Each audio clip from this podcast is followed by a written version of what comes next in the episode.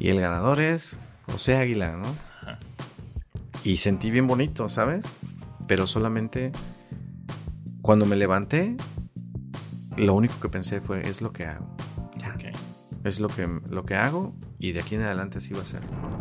Me encanta la fotografía documental, pero siempre es bien complicada porque estás en momentos de tensión social. ¿no? Estás haciendo tensión social, entonces em, siempre hay gente que, le molestas. Hacer el trabajo por, sacar la chamba, ya, ya andas mirando por el hoyo. Hacer la chamba por, por sacar la chamba, no. Tiene que ser un trabajo que realmente tú digas, sí quiero hacerlo. Él me dijo, hijo, equivócate lo más que puedas porque eh, mientras más te equivoques ahorita, pues tenía 15 años, mm, menos te vas a equivocar en el futuro. Listo. Bienvenido, José. Eres fotógrafo, güey. Eres productor. Eres ganador del Festival Pantalla de Cristal por Mejor Fotografía. Eres papá y eres un chingón. Y la neta te admiro muchísimo. Te, neta, muchas gracias por darte el tiempo de estar aquí. Por, sé que tienes producciones y demás. Pero estoy muy agradecido que, que te sientes para platicar de, pues, de lo que más te gusta, la fotografía y todo lo que haces. Lo vamos a platicar. Pero me interesa saber cómo te describes en una frase. Órale, pues gracias por la invitación. Eh, bueno, ¿cómo me escribo en una frase? Eh, ah, qué difícil. Pues sí, este, eh, soy fotógrafo. Ok. Así. ¿Y cómo fue que te diste cuenta de que querías ser fotógrafo? Bueno, mm, más bien dicho, no, no, me di cuenta que quería ser fotógrafo, simplemente comencé a hacerlo de manera intuitiva. Ok. De manera intuitiva eh, comencé en la televisión y... Es más, creo que comencé eh, tomando las fotografías de mi familia. ¿no? O sea, eran las fotografías familiares y yo prefería que me pasaran la cámara, ¿no? Una cámara 110 o de 35 milímetros de celuloide y yo era el que tomaba las fotos en la familia, ¿no? Entonces, en muchísimas fotos no existo, no, Yo soy el que las tomé. Este, desde ahí ya me llamaba la atención. desde la primaria, mi mamá contrató un camarógrafo y para hacer el video de, de de mi graduación de sexto. Ok. Entonces el camarógrafo tenía un micrófono y me dijo, ten, vas a entrevistar a todos tus amigos. Entonces yo veía la cámara y el micrófono y eso me, encantaba, ¿no? Y luego ya después eh, fui a, a trabajar a una televisora por primera vez, fui a, a, limpiar los cables y a limpiar las lámparas y el foro, que es una televisora Nayarit pública. Y ahí fue donde me di cuenta que era lo que más me gustaba, ¿no? Pero yo todavía no sabía que era fotógrafo. Sí. Fui camarógrafo de noticias. Bueno, primero de estudio. Este, me aplicaron la, la de siempre, ¿no? Que estás al aire y pues ni estaba al aire, me pusieron bien nervioso, ¿no? Pues las novatadas. Ajá. Comencé como camarógrafo de estudio. De ahí me fui de camarógrafo de noticias, ¿no? Y era la, la primera vez que salía a hacer noticias, ¿no? Entonces hicimos la entrevista ahí en Tepic de, una persona de protección civil o algo así, porque se había caído una casa en el centro histórico. ¿no? O sea, se cayó una parte. Entonces lo estábamos entrevistando, terminamos la entrevista y como era mi primera vez, pues yo hacía, grababa y grababa, ¿no? Y se quitaron ellos y yo volteé a ver la construcción y en ese momento se cayó. No manches. En ese momento. O sea, tuve la imagen de, de cuando se cayó. Y la reportera me dijo, ¿lo grabaste? ¿Lo grabaste? Y yo, sí, sí lo grabé. A ver, quiero ver que lo grabaste, ¿no? Entonces ya le puse play, lo vimos y dije, dijo ella, no manches, ¿no? Entonces, mi primer día de noticias, grabé algo importante, ¿no? Y tu primer éxito. Entonces, esa reportera me dijo, ¿sabes qué? Yo siento que tú tienes estrella, me dijo.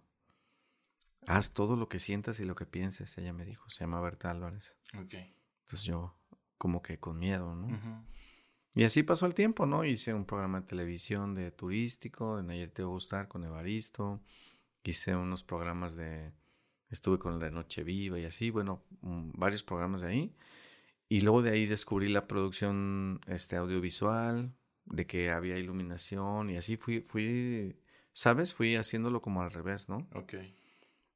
Pero en el 2018, de eso, te, eso que te digo es, fue en el 2002, 2001, 2002, por ahí.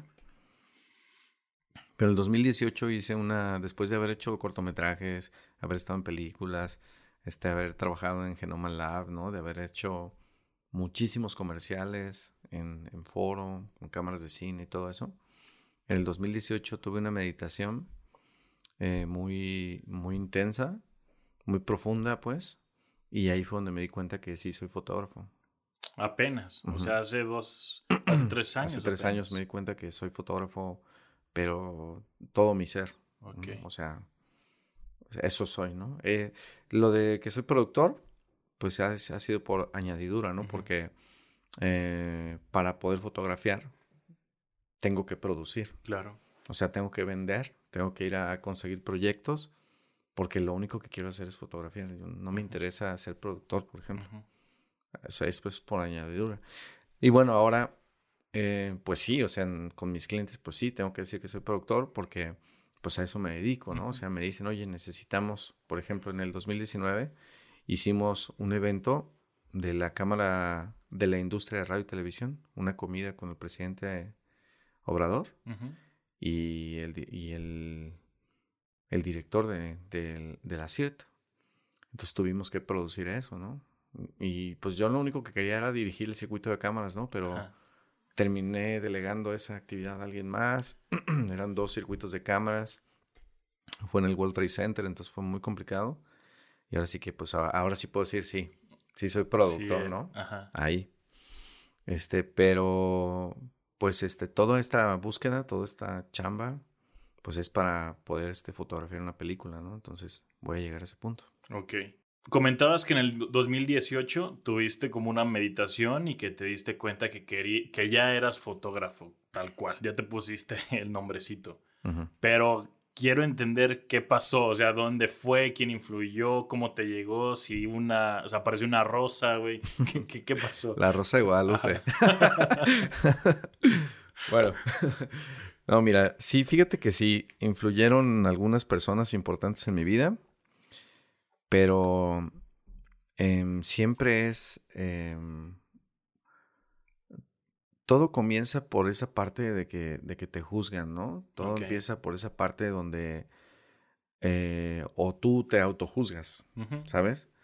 Tú uno solo se sabotea y todo el mundo te dice, pero tú no te la crees, ¿no? Eso es muy común.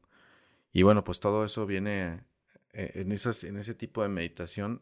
Eh, pensaba mucho en la parte de mi educación como niño, ¿no? De cómo me educaron, ¿no? Fui a la montaña, fui una, a una primaria con, del sistema educativo que tenemos, a una secundaria federal, ¿no? O sea, yo estuve en escuelas públicas, en un CETIS, ¿no? No terminé este, la carrera, un desorden, ¿no? Yo sí, sí, mi, mi vida de, de adolescente joven fue así como muy desordenada porque realmente no encontraba lo que me gustaba, ¿no? Entonces me decían una cosa y otra hasta que encontré este rollo de la televisión. Entonces eso eh, me llevó a que todos me dijeran que era muy bueno en algo, ¿no? En la cámara, que eres un excelente camarógrafo y todo eso. Pero yo no sentía que había encontrado lo que... No me sentía seguro, ¿sabes? Sí. Y creo que era un rollo de, de mi niñez. Entonces, este, me, me, voy muy atrás porque, porque te digo, son meditaciones muy profundas, ¿no? Entonces, este, la manera en cómo se me enseñó a mí, pues era, fue así como que tienes que trabajar duro, tienes que hacerlo y, siempre tienes que, tienes que, ¿no? Entonces, siempre que meditaba, me encontraba con, con una pregunta muy, muy, este, muy fuerte para mí, que era, está bien, pues, ¿y ahora qué vas a hacer? Entonces ahí, chocaba, era como chocar con una pared, ¿no? Así. Sí. ¿Y ahora qué vas a hacer, no? Volví a meditar. ¿Y ahora qué vas a hacer, güey? ¿Y ahora qué vas a hacer? Entonces yo era, yo era muy duro conmigo. Sí. Entonces ahí fue donde aprendí que no tengo que ser duro conmigo, ni con nadie. Entonces ese día me, me topé otra vez con, con esa pregunta. ¿Ahora qué vas a hacer, José? No, no estás contento con nada. ¿Qué vas a hacer? Y digo, bueno, si pensamos que la pregunta ¿qué vas a hacer? Eh, si es negativo o positiva, pues es una pregunta negativa, ¿no? ¿Qué vas a hacer? Porque me estoy confrontando, estoy chocando, ¿no? ¿por qué no la cambias a que sea positiva? ¿No? Entonces, ¿cómo puedo hacer que la pregunta ¿qué vas a hacer sea positiva? Pues, ¿qué es lo que más amas hacer? ¿No? Y yo, pues, lo que más amo hacer, pues, foto. Quiero ser fotógrafo. Entonces, ¿por qué no lo haces? Pues es que sí lo he venido haciendo. Pero, pero ¿de qué manera? ¿No? Ya, pues entonces te tienes que desapegar de, de, todo lo demás, de que eres productor, de que eres alguien importante. No, no. Tú eres un fotógrafo. Así, bien simple, ¿no? O sea, puedes tener una cámara en un celular y eres un fotógrafo. Puedes tener una cámara de cine y eres un fotógrafo. Ya, ¿no? ¿Y qué es lo que tienes que hacer? Pues lo que te gusta. Entonces, ahí fue donde se abrió la puerta, ¿no? Y entonces me di cuenta que tenía que soltar todo lo que no me construía desde el amor propio. Sí. Entonces me di cuenta que lo único que me podía construir era fotografiando. Y todo el rollo de que ser director comercial y que ser todas esas mamadas, pues las solté. Y, comencé a, a, pues renuncié a mi trabajo actual en ese momento. Renuncié a todo. Y, pensé cómo podía comenzar a fotografiar sin, sin depender de nadie, sin solamente siendo yo, ¿no? Entonces comencé una empresa nueva, una nueva porque eh, he quebrado varias. Comencé una que se llama, una productora, no una empresa, es una productora que se llama B52 Studio. Eh, y, y, comencé regalando fotos. Ok. ¿De qué regalabas? pues regalé mis primeras fotos, se las regalé al aeropuerto de, de, Querétaro. Ajá. Eh, abrieron una nueva ruta eh, con TAR, una aerolínea, y fuimos a Durango y les, y les dije, pues les tomo fotos, yo se, las regalo. Ajá. Y ya, se las regalé. Así empecé y ya dijeron, oye, y pues me contrataron. Ajá. Y luego fui con otros clientes y también, no, no, yo no te pures, yo te las regalo, que tengo ganas, nada más dame la comida. Y, oye, pero ¿cuánto cuesta si me haces unas? Ah, pues te cotizo. Y así, y a otra vez. Sí, y, y al, al, al, haber definido esto, por consecuencia también la parte administrativa cambia, ¿no? Claro. Entonces tenía que soltar eso y, este, y me hice socia a una amiga de muchísimos años, se llama Lili, y, y, bueno, ella es la que se encarga de esa parte, pero ya eh, esa administración no va desde esa parte de, de tener cosas, ¿no? Sino va en función de poder seguir fotografiando, ¿no? Y de generar proyectos para, para, para manejar iluminación, para manejar arte, ¿no? Para, para fotografiar. Órale.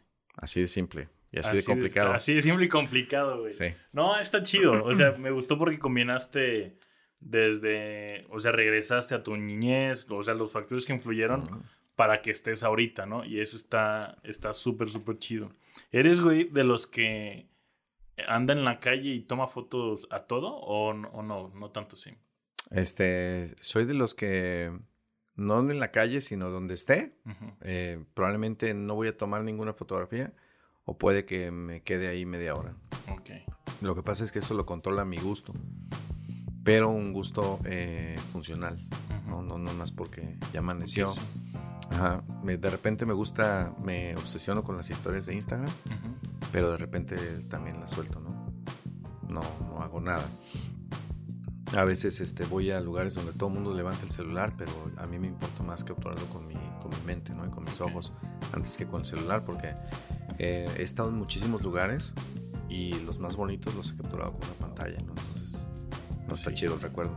Sí, a mí me, yo tengo un conflicto con esa raza, güey porque, o sea, no es de que yo haya ido a conocer al Papa, ¿no? Como para algún evento tan, tan así. Sí. Pero desde conciertos, desde, desde cosas, desde atardeceres, donde se ve como mucha gente, o en playa, que un, atardecer súper chingón y, algo así.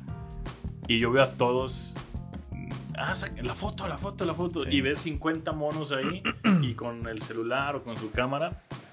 Y, creo que un amigo mío en algún evento en Nayarit me dijo, güey, ¿por qué no sacas tu celular? Le dije, a ver, güey, primero no tengo, en aquel entonces no, no estaba ni, ni, ni el iPhone 7, güey, imagínate. Y pues es que, o sea, ve, güey. O sea, yo sí le voy a tomar foto, pero lo veo en el celular y se ve más o menos bien. Pero lo quiero imprimir con el pinche celular que tengo y se ve del nabo. Entonces, ¿por qué mejor no lo ves? Entonces era como, siempre me decían, ah, eres bien mamón. Pues sí, la, neta, sí, Pero prefiero serlo, serlo así. Y a ti te pasa también algunas veces así, ¿no? Sí, sí. Este, mm, a veces sí capturas con el celular. Em, a veces eh, mi hijo me, cuestiona, ¿no? Oye, ¿por qué quieres tomarme foto de todo? Le digo, pues porque es que mi hijo no vive conmigo todo el tiempo, ¿no? Entonces le digo, pues es la única manera de recordarte. Ok. Y es que también eh, la, fotografía es la única memoria que puedes tener eh, táctil, ¿no? Es la única memoria. Entonces, depende de qué estés haciendo para saber si sí vas a grabar o no. Sí. O sea, mi celular tiene video en 4K, este, a 60 cuadros o, tiene HD normal, ¿no? Hay algunas cosas que sí las grabo en 4K y son las de mi hijo. Sí. Nada más, ¿no? O sea, lo que me importa. O sea, porque eso sí me vale la pena tenerlo en 4K, ¿no? ya le están saliendo espinillas y está, ya está comenzando a estar todo puberto, ya está todo puberto para comenzar. Y los momentos especiales, pues ahora sí que es la, la, visión que tenía Steve Jobs, ¿no? De que, de que tu celular eh, Apple eh, tuviera cosas de recuerdos de tu vida, ¿no? De tus amigos, todo ese rollo. Y pues para producción, pues jamás lo, lo utilizo, pero sí lo utilizo a veces para hacer esos detrás de cámaras, ¿no? Sí. Es un rollo funcional, o sea, como no nada más tomar por tomar y subirlo todo a Face. De hecho, casi ni subo cosas personales a, a mi Face. Ahí lo tengo todo abandonado. pero mm, creo que sí es un rollo. Mm, cuando grabas con el celular es algo más personal. Y, y a veces siento que, que subir todas las redes y todo eso, pues yo como que ando ya desconectado ahí, como que ya pasó, ya me pasó el furor de las redes. Sí. bueno, a excepción de Instagram. Entonces no me ha pasado el más activo en Instagram? Sí, yo soy más de Instagram. A mí casi no me gusta Facebook. De hecho, no me gusta, pero es importante tenerlo activo por cuestiones de trabajo a veces o de imagen. Pero realmente no, Facebook no, no me gusta nada ya. Y, Instagram, pues lo vengo utilizando desde el 2011. Em, y pues sí, ahí tengo, tengo ya creo que ya 800 y tantas publicaciones. Y no tengo muchos seguidores, pero yo sigo más de los que me siguen a mí. Pero ese sería como, como para demostrar mi ojo. nada más, ¿no? Nada más. Y me gusta el formato y todo, entonces solamente para eso utilizo el celular. Ok. Oye, y cuando haces video, ya, hablamos un poquito de, de, imagen fija, pero cuando haces video, ¿Cómo le haces como para empezar a desarrollar en tu cabeza el tema de la secuencia? O sea, hacia dónde, hacia dónde vas, hacia dónde volteas, qué ángulo. Ya, o sea, ¿lo visualizas primero? ¿Haces algún, algún sketch o cómo es contigo? Sí, siempre es muy importante eh, trabajar en la preproducción con el cliente. Ok. Bueno, depende de, que, de si hay cliente o no hay cliente, ¿no? Porque a veces son cosas personales, pero que sí son de, de proyecto propio. Entonces, eh, Primero, sí es muy importante platicar, ¿no? Con el director o, con el cliente.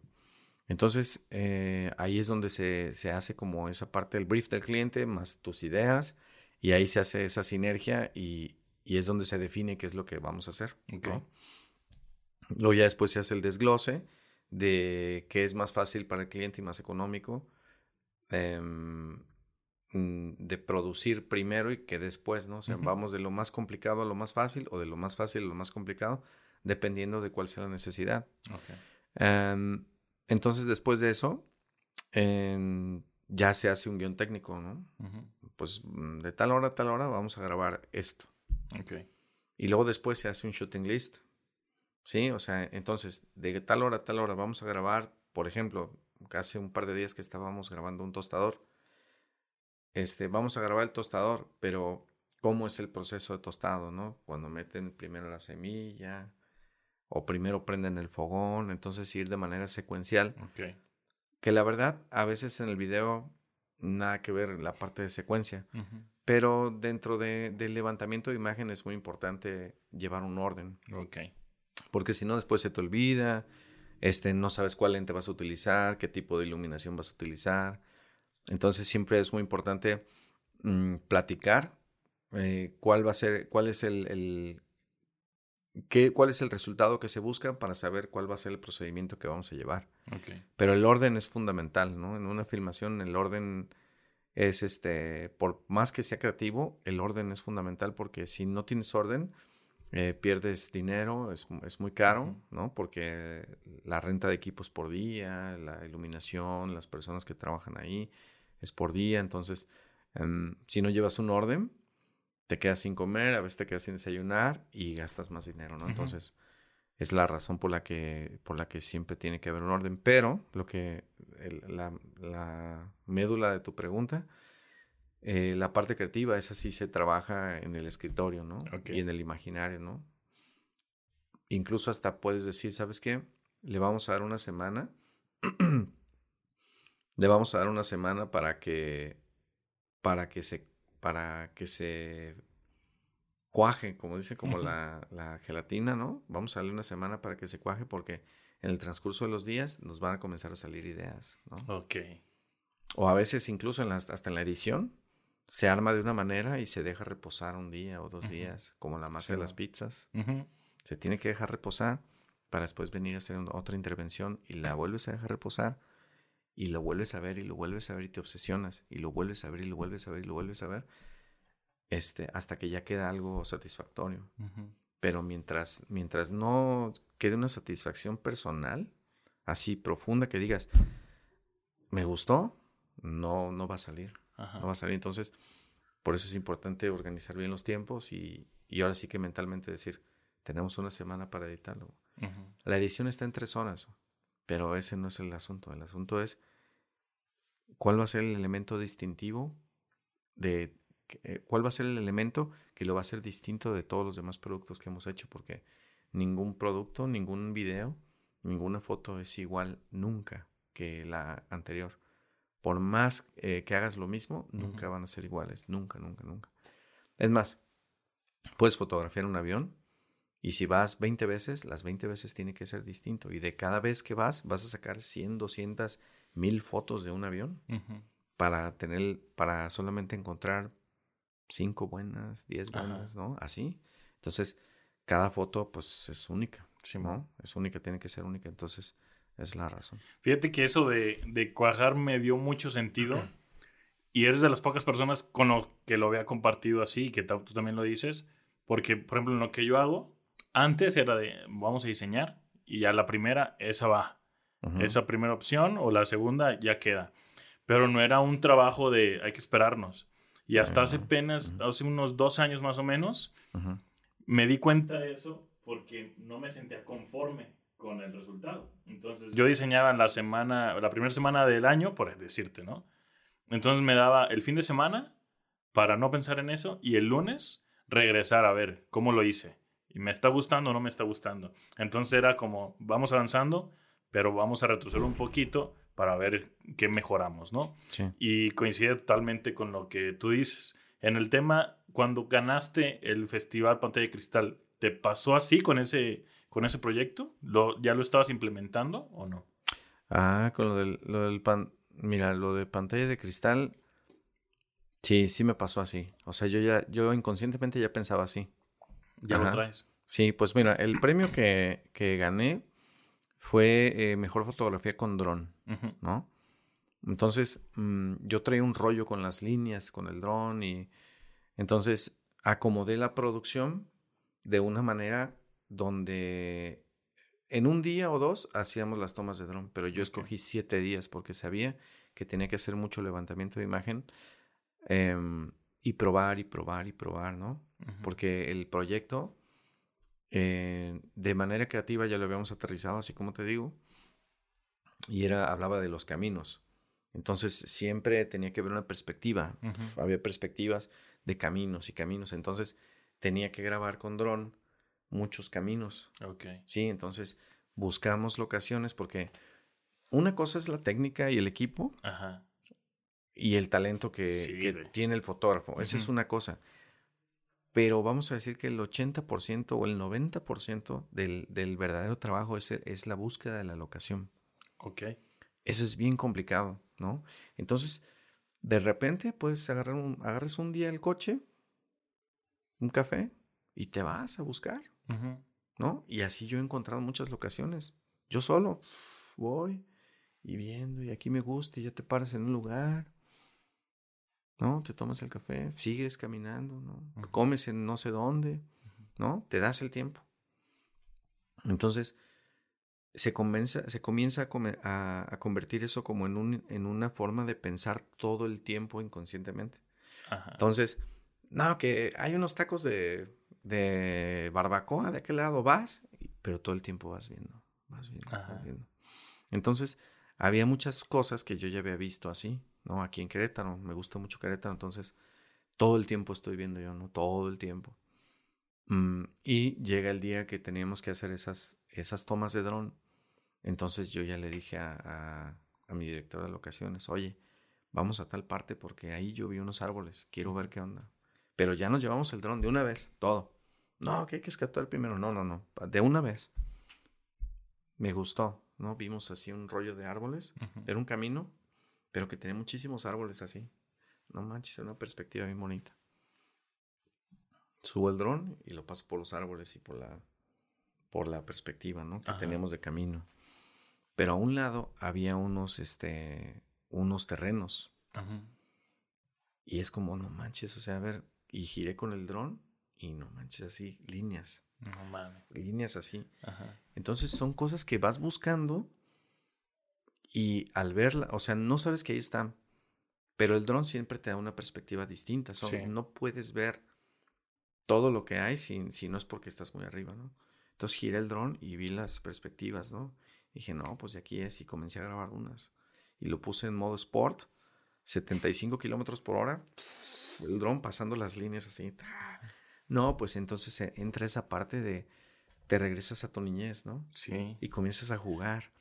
Entonces, ya basado en este rollo de tengo que hacer lo que me gusta,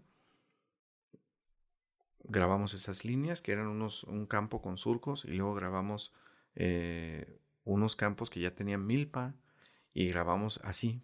Entonces comencé a grabar muchos días, muchas tomas de perspectivas, líneas, líneas, líneas. Entonces ya en la postproducción, este Germán eh, vio todas esas, esas este, composiciones que nos aventamos con el dron y él las integró y las integró y las integró y el camino, el video hablaba de caminos y más la integración de estas imágenes, pues él le sacó lo mejor, o sea, lo mejor que fotografía pero en toneladas de material y él sacó lo mejor, lo mejor. Y gracias a eso, pues, eh, como siempre eran los mismos, mismos movimientos, eran las mismas perspectivas, estábamos buscando exactamente lo mismo.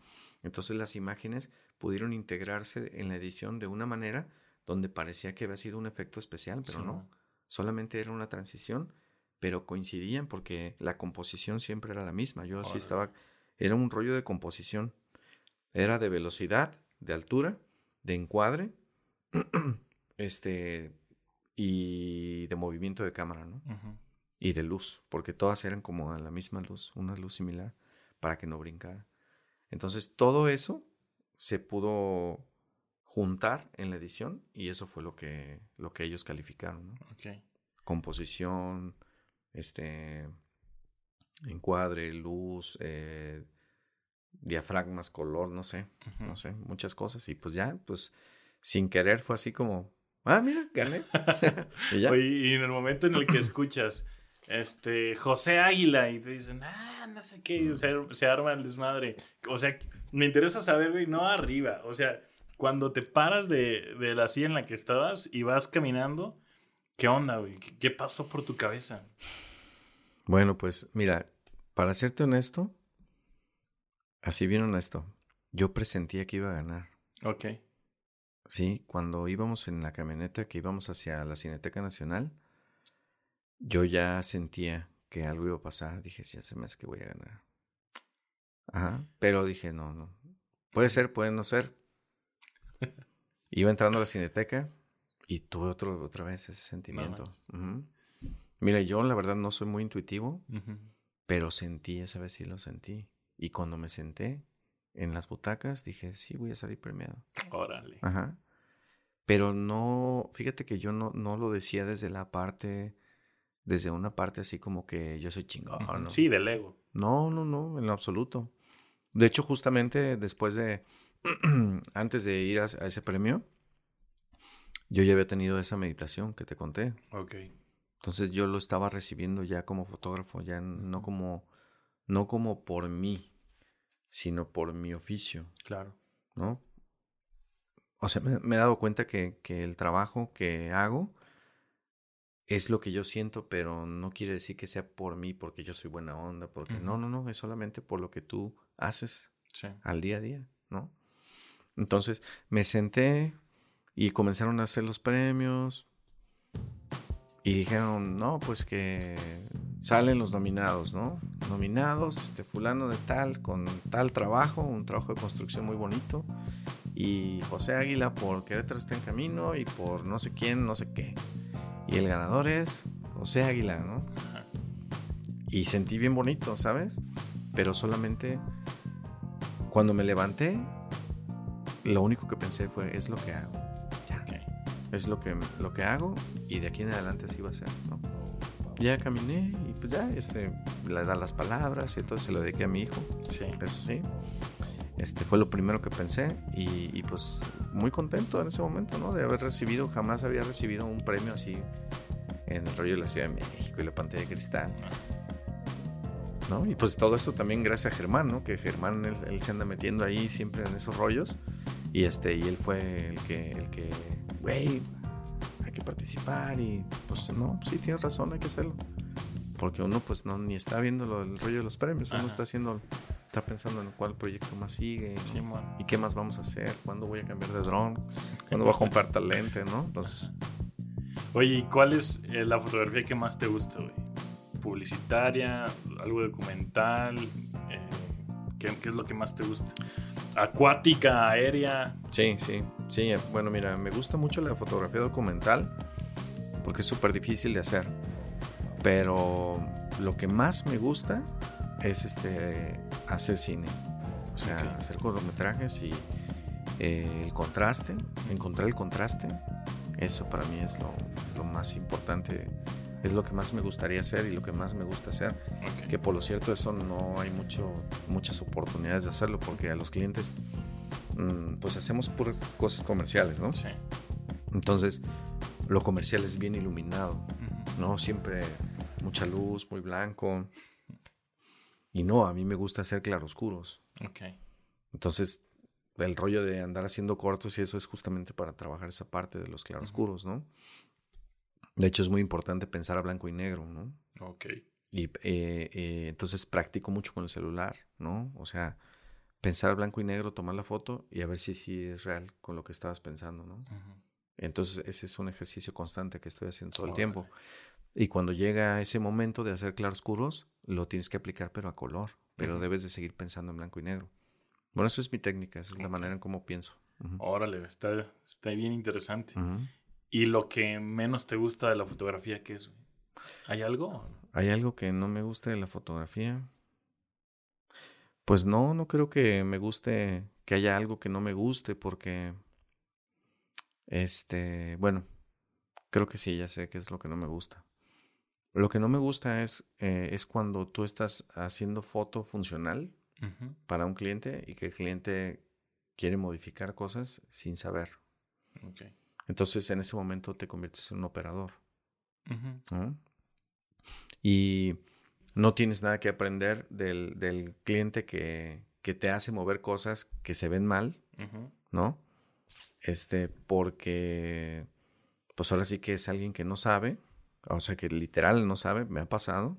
Hay personas que no saben. Aunque no, pensándolo bien, sí aprendes. Sí aprendes del cliente porque aprendes eh, también a ser humilde y a, delegar y a decir, está bien, pues es tuyo, tú me estás pagando, pues está bien, ¿no? Tu bronca. Ajá. Pero esa parte es la que no me gusta, ¿no? Entonces por eso no me gusta tanto el rollo comercial, ¿no? Pero últimamente, quién sabe por qué, pero ya no tengo clientes así. Y ahora ya todos los clientes me dicen, no, es que tú dime cómo. Entonces ya es como, ah, está bien. Ajá. Está bien, ¿te gusta? Pero si preguntas, ¿no? ¿Te gusta? No, me encanta. Entonces, pues creo que son lo menos las cosas que no me gustan que, que lo que me gusta, porque yo creo que sería el 99% sí me gusta y el 1% consideraría ese, ese tema, ¿no? Ok. Hace poquito fuiste parte de una campaña en Querétaro sobre el COVID, COVID-19, y era sobre, se llamaba Días de Pandemia. Y lo que a mí me gustaba era que en Instagram, no sé si era el sentido que le querían dar o no, pero yo veía las publicaciones en Instagram de la página oficial y no tenían título las fotografías. Tenían al, autor de la fotografía y los, eh, los hashtags de, del desmadre, pero no sé si todas o la mayoría no tenían un título. Te digo, no sé si fue error del, del que maneja redes o algo, pero a mí me encantó porque tú veías las imágenes y tú mismo eras capaz de ponerle un título a la imagen. ¿Qué fue para ti retratar y, capturar ese, esa experiencia, O sea, ver gente así en esta situación, ¿cómo fue? Sí, pues bueno, estábamos, estaba muy emocionado, la verdad, porque mm, estábamos retratando un hecho histórico, ¿no? O sea, la única manera de, de mantener la memoria, pues es, fotografiando, ¿no? Entonces, eh, de hecho, fuimos Neto y yo. Este, Neto, él me, me me estaba asistiendo. Em, fuimos al Hospital General, fuimos, la parte que fotografiamos nosotros fue, fue cuando estaban desalojando a los enfermos del Hospital General para convertirlo en Hospital COVID. Esa parte es la que nos tocó hacer. Entonces, eh, sí estábamos muy emocionados haciendo este rollo, ¿no? De, de, de documentar eh, la manera en cómo trabaja el personal de salud, eh, moviendo a los, a los enfermos, ¿no? O sea, gente que no se podía mover, la tuvieron que mover. O sea, fue algo, pues jamás en la historia había pasado eso en, en, el rollo de salud, ¿no? Y pues sí, hicimos muchísimas imágenes, ¿no? Pero solamente seleccionaron, creo que dos. Este, que, que hablan pues del personal de salud, ¿no? Sí. Y pues fue difícil, ¿sabes? O sea, es, es bien complicado porque tienes que meterte como la humedad, ¿no? Como dicen allá en Tepic, ¿no? Te metiste como la humedad, cabrón. Así te tienes que ir metiendo, vas pasito a pasito y pasito a pasito y tomas aquí hasta donde te dicen ya, ¿no? De ahí no puedes pasar. Y ya, y te quedaste con la que era más cerca, ¿no? Sí. Entonces yo escogí para poder sentir la presencia de, de, de uno ahí, escogí un, objetivo pues muy angular, ¿no? Traía un lente 24, un 14. Entonces, este, tenía para poder tener fotografías con esos lentes, tienes que acercarte. O sea, literal, yo estaba mm, pues de aquí al cristal de, de, los enfermos, ¿no? Entonces tuve que, pues la era la, composición, encontrar el momento. O sea, sí estaba difícil, ¿no? Es, esa es la fotografía documental. Entonces, me encanta la fotografía documental, pero siempre es bien complicada porque estás en momentos de tensión social, ¿no? Estás haciendo tensión social, entonces em, siempre hay gente que, que, le molestas y ellos desde su perspectiva creen que tú estás buscando la mejor toma, pero ellos creen que eres un fotógrafo amarillista. Sí, claro. Entonces tienes que, como fotógrafo, eres súper juzgado. ¿no? En la fotografía documental. Y ya me ha pasado que me han amenazado. No manches. Sí, sí, sí. De todo me ha pasado. ¿Se puede saber o no, no tienes broncas? No, no tengo, no tengo broncas. Una ocasión, este, fui a, a grabar. Es, lo que pasa es que te conviertes también en, juez y parte. Sí. Entonces, una ocasión fui a grabar a, a, una celebración de... Ganó un equipo de fútbol. De hecho, eso me pasó en Tepic. Y este, y fui a grabar las porras y todo eso, y hubo un pleito. Entonces, este, yo traía el chaleco de la televisora y me comenzaron a jalonear diciéndome, grábelo a él porque él fue el que golpeó y no sé qué.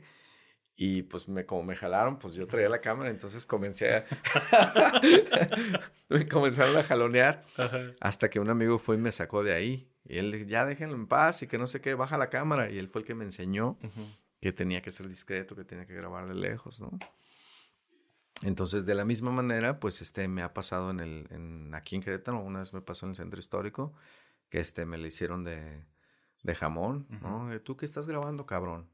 ¿Eh? No, nada, no, no, aquí ni volteas, te me largas a la chingada ahorita. No manches. No, pues una disculpa, ¿eh? No, o sea, no, estás grabando porque aquí luego vienen a robar y ya nos robaron tantas veces. Pues es gente que está asustada con el rollo de la seguridad y, y pues no traes en ese momento. Es más, incluso hasta con gafetes oficiales y todo eso, hay gente que se molesta mucho. Sí, sigue desconfiando. ¿No? O hay gente también a veces este, que es, es, que no quieren, que se vienen escondiendo de otras cosas. Ok. Tú los ves y es gente que viene huyendo de algo y que ellos rápido se tapan, ¿no? O se van o se levantan y se van corriendo. O sea, me han pasado cosas así bien raras. No manches. ¿no? Sí, sí, sí. Y es que, ¿sabes qué? O sea, son equipos, o sea, un celular, trae una cámara, pero no manches, o sea, es un arma. Es un arma bien, como antes, antes me acuerdo que decían que la prensa era el cuarto poder, ¿no? Ajá. ¿No? Ahorita el video es, eso es lo principal, ¿no? O sea, todo este, está capturado en video, todo sale en Face, todo sale en Twitter, todo sale en las redes, pues. Este, el rollo de, de captar la imagen, es más, hasta se ha convertido ya en un rollo eh, de insensibilidad, ¿no? Ha habido, ha habido, hemos visto ya imágenes donde hay casos donde las personas prefieren grabar que ayudar, ¿no? Claro. Sí, Entonces, así de poderoso es, ¿no? O sea, hasta llevar a un punto donde hace inconsciente el ser humano, ¿no? Sí.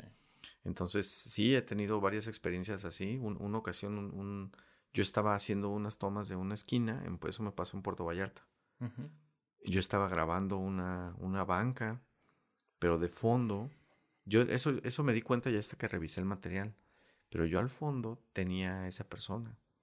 Pero mi tiro de cámara era hacia allá y yo estaba grabando un, un estaba grabando algo de una banca en el malecón. Sí.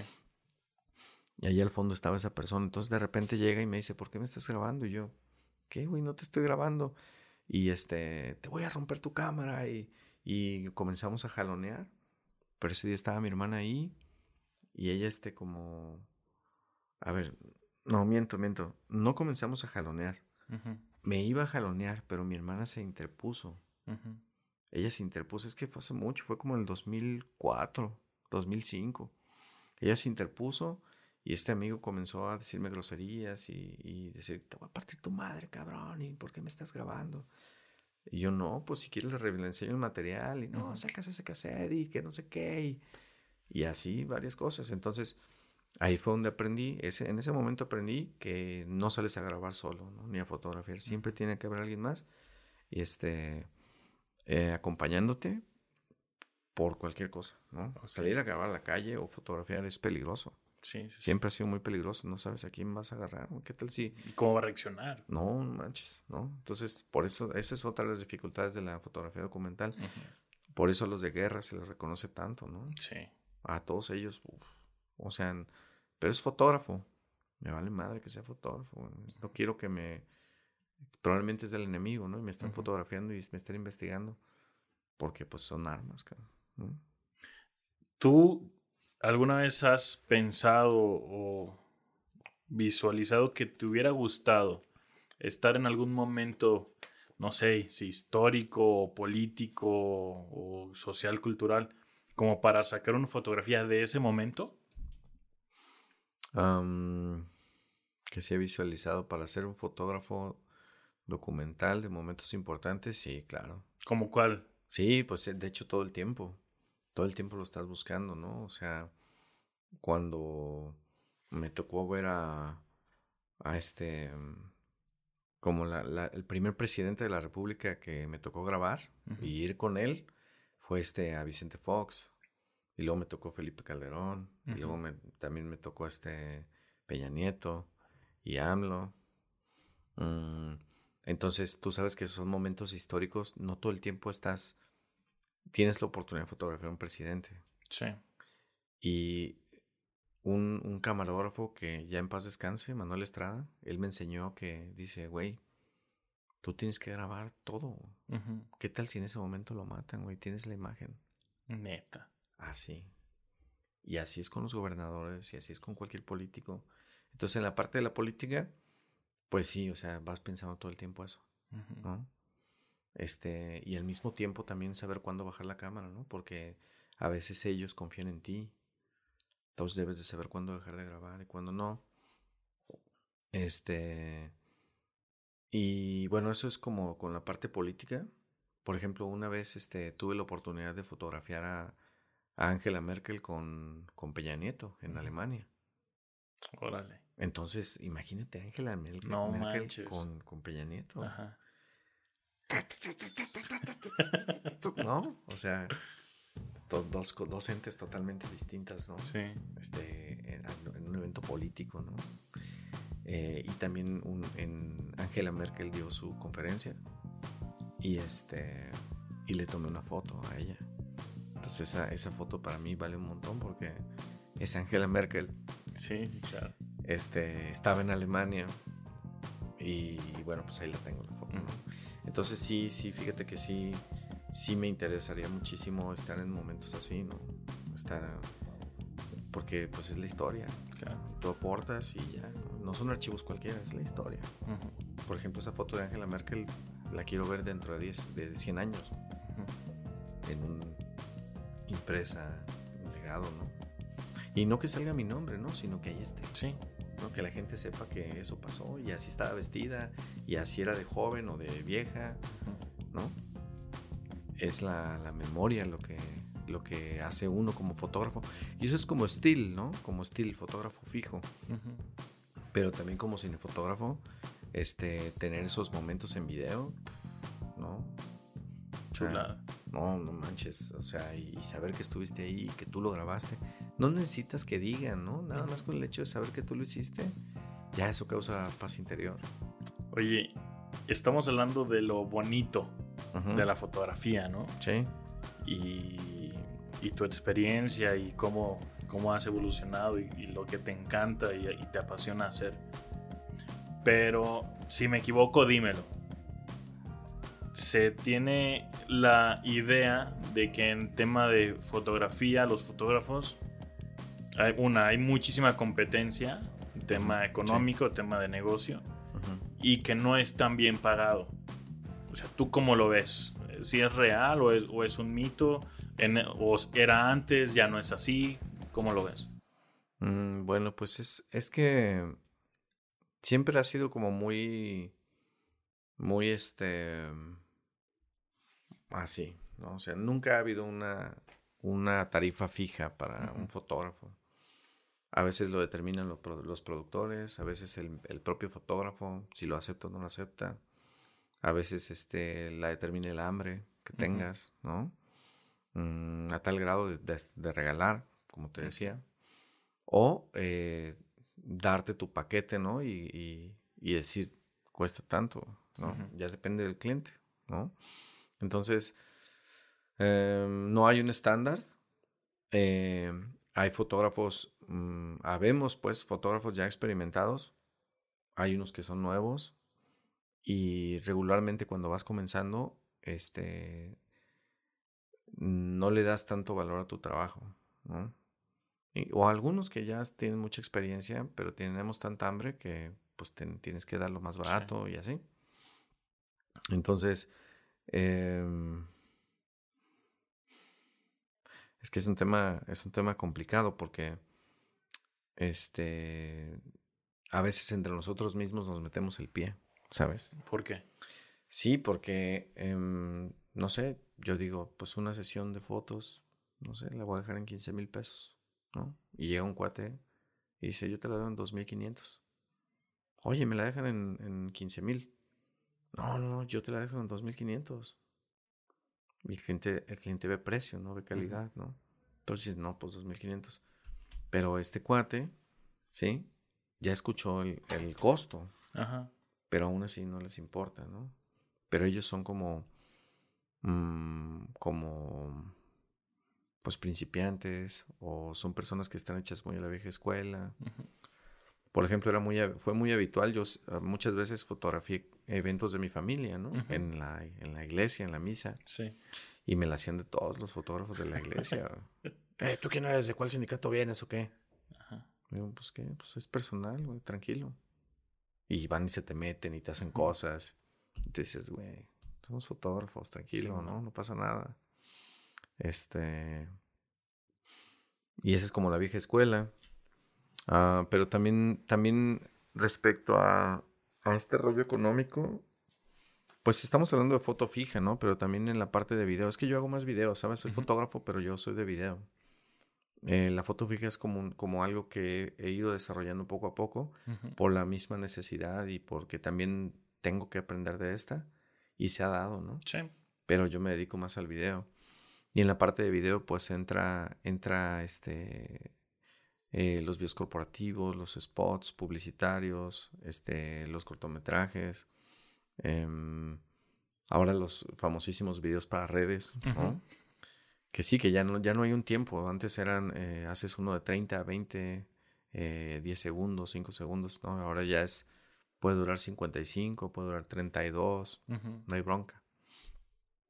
Mm, entonces, se hacen las competencias entre los videógrafos, los realizadores y, y pues es complicado, ¿sabes? Los precios porque depende de la visión administrativa que tenga cada uno, es, es el precio que se da, ¿no? Ok.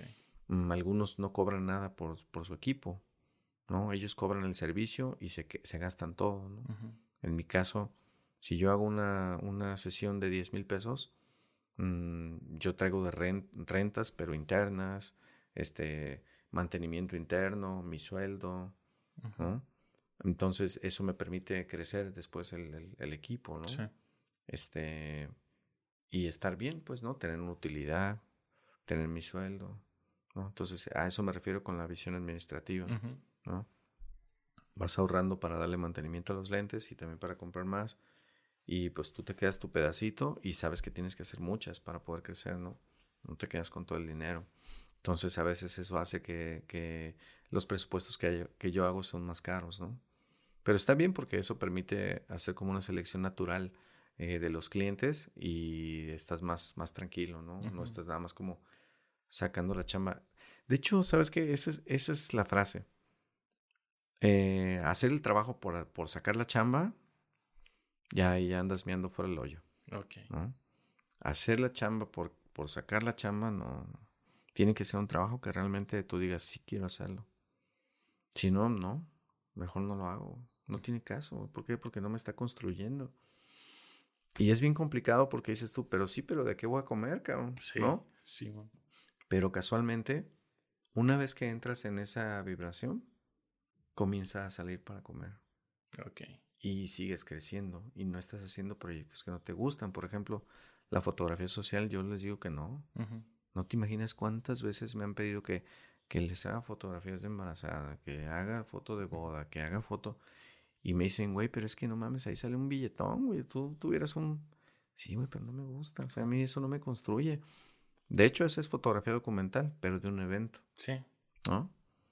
Entonces, ahora sí que es definir qué estás buscando, qué quieres para poder um, aterrizar y vibrarlo y que tengas clientes de eso. Uh -huh.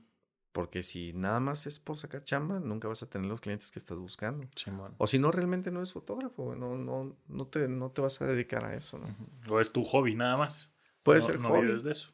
Hace poco conocí a un, a un gastroenterólogo Uh -huh. eh, y su hobby era la foto, Ok.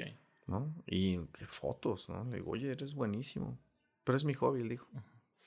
Entonces no eres, ¿no? Ajá. Sí es, pero fuera de su chamba y pues de observación, de campismo.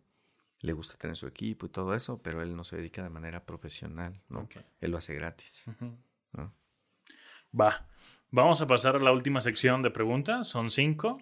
Es- mm, Te voy a pedir que me contestes lo, lo que se te venga a la mente. Es- sí me gustaría que fuera lo primerito, como para conocerte realmente cómo eres, porque a lo mejor y lo pensamos es de, ah, y, lo empezamos a acomodar. Pues ¿no? soy medio lento, ¿eh? Soy, No, no hay Mi bronca. pensamiento es un poco lento. Siempre soy lento, pero no, venga, pues. No, no hay pedo. ¿Qué haces cuando no se te ocurren ideas? Caminar.